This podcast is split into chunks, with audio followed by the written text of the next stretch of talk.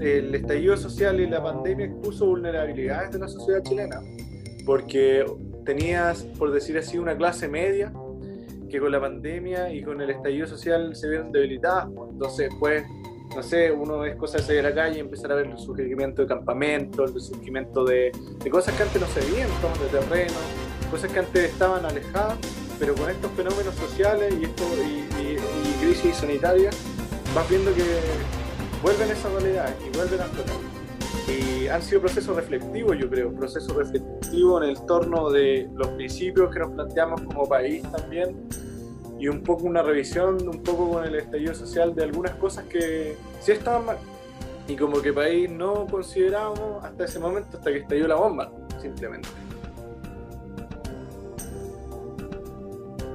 Iván Valenzuela es estudiante de Derecho tiene 22 años y para el pasado plebiscito votó por la opción rechazo.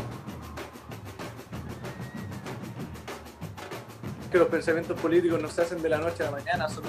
procesos que requieren aprendizaje y una complejidad que, escapa algunas veces de la gente común, porque hoy en día la gente común eh, estudia poco, poca política y, y tiene poca opinión política.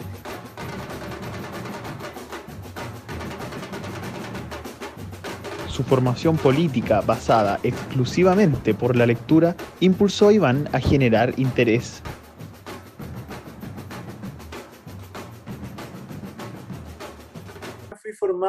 Eh,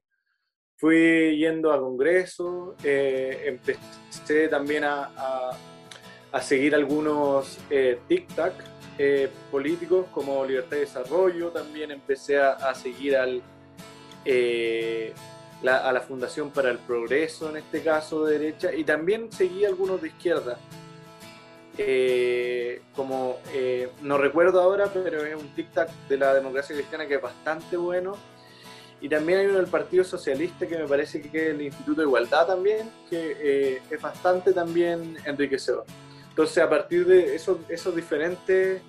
tic-tac, comencé a formar una opinión política, más la lectura comencé a, a decantar mis opiniones y a formarme políticamente y decantarme, por decir así, por la derecha, porque siempre he sido un tipo de derecha. A mí lo que me motivó a la urna, votar por la opción rechazo, eh, fue más un temor, un temor a, lo que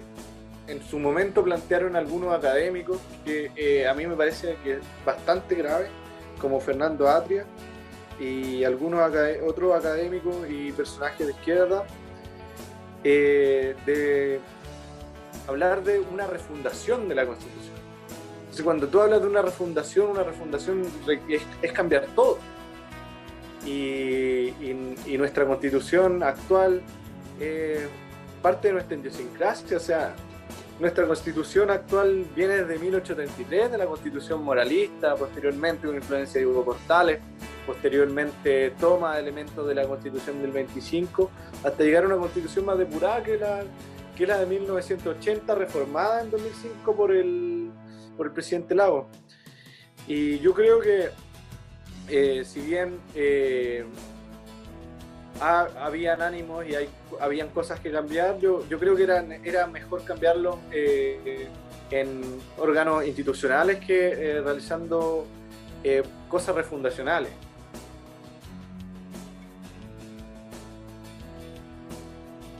Sin embargo, tras el plebiscito del 25 de octubre, las opciones apruebo y convención constitucional fueron las ganadoras.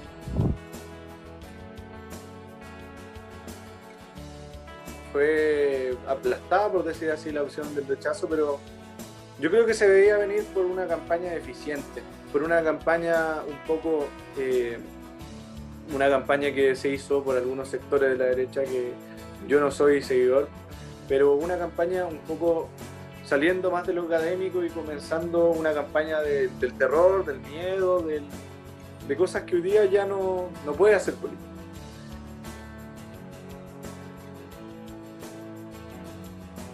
A pesar del triunfo de la opción apruebo, partidarios del rechazo han decidido ser parte del proceso constituyente. Sin duda lo mejor es, sumarse a este proceso constituyente porque quedarte afuera de un proceso donde eh, seguir la posición de, que, de quedarte afuera siempre no, no conviene y no conviene a, ningún sector político. Y hoy en día hay una gran oportunidad, una gran oportunidad que mucha gente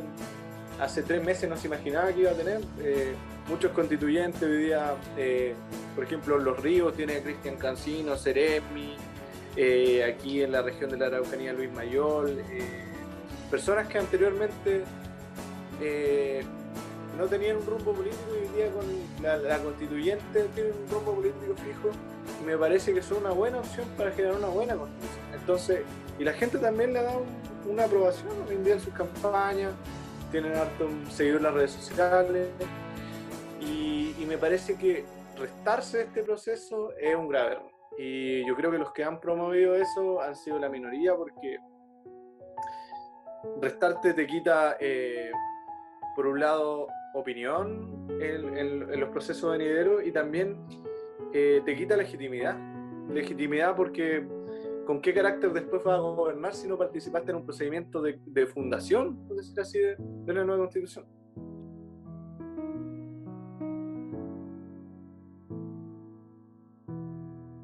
Creo que me siento representado. Eh, me siento representado porque creo que eh, hay buenos constituyentes y constituyentes de mi sector que hoy día eh, representan a un, a un, sector de la gente o, o, quieren representar a un sector de la gente que antes no, no estaba incluido en la constitución. Ya, por ese lado, yo creo que sí, eh, un procedimiento, tal vez algunos pueden cuestionar su origen en manifestaciones que, claro, son repudiables, actos de violencia, pero eh, yo creo que sí es legítimo. Y la forma en que se dio el acuerdo del me parece que el 24 de noviembre, me parece que fue el acuerdo, eh, eh, tuvo un origen legítimo institucional, por tanto yo creo que este procedimiento, claro, está legitimado y, esperemos que se legitime con el plebiscito de salida, que le dé aún más legitimidad del que, de la que, del que ha tenido.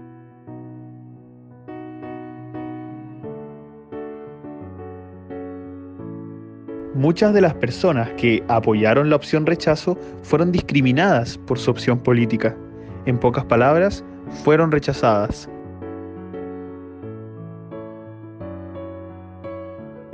He conocido mucha gente de,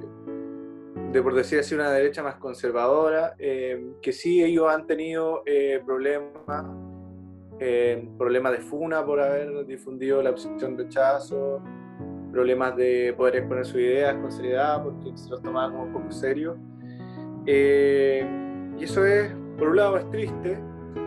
eh, porque demuestra la poca intolerancia que hoy en día hay entre las personas y que nos tenemos entre chilenos. Y, y, por otro lado también es, es, un poco peligroso para la democracia, porque si no se respetan todas las opiniones, no, no se pueden llegar a acuerdos fundamentados entre todas las partes. Entonces, eso, ha sido complejo. Yo por lo menos no, no he tenido problemas porque siempre he, he tenido discusiones en el marco de lo, de lo, fundado, pero gente que contaba con menos información quizás sí, ah, y, y, yo creo, y es probable, que sí hayan tenido un rechazo social.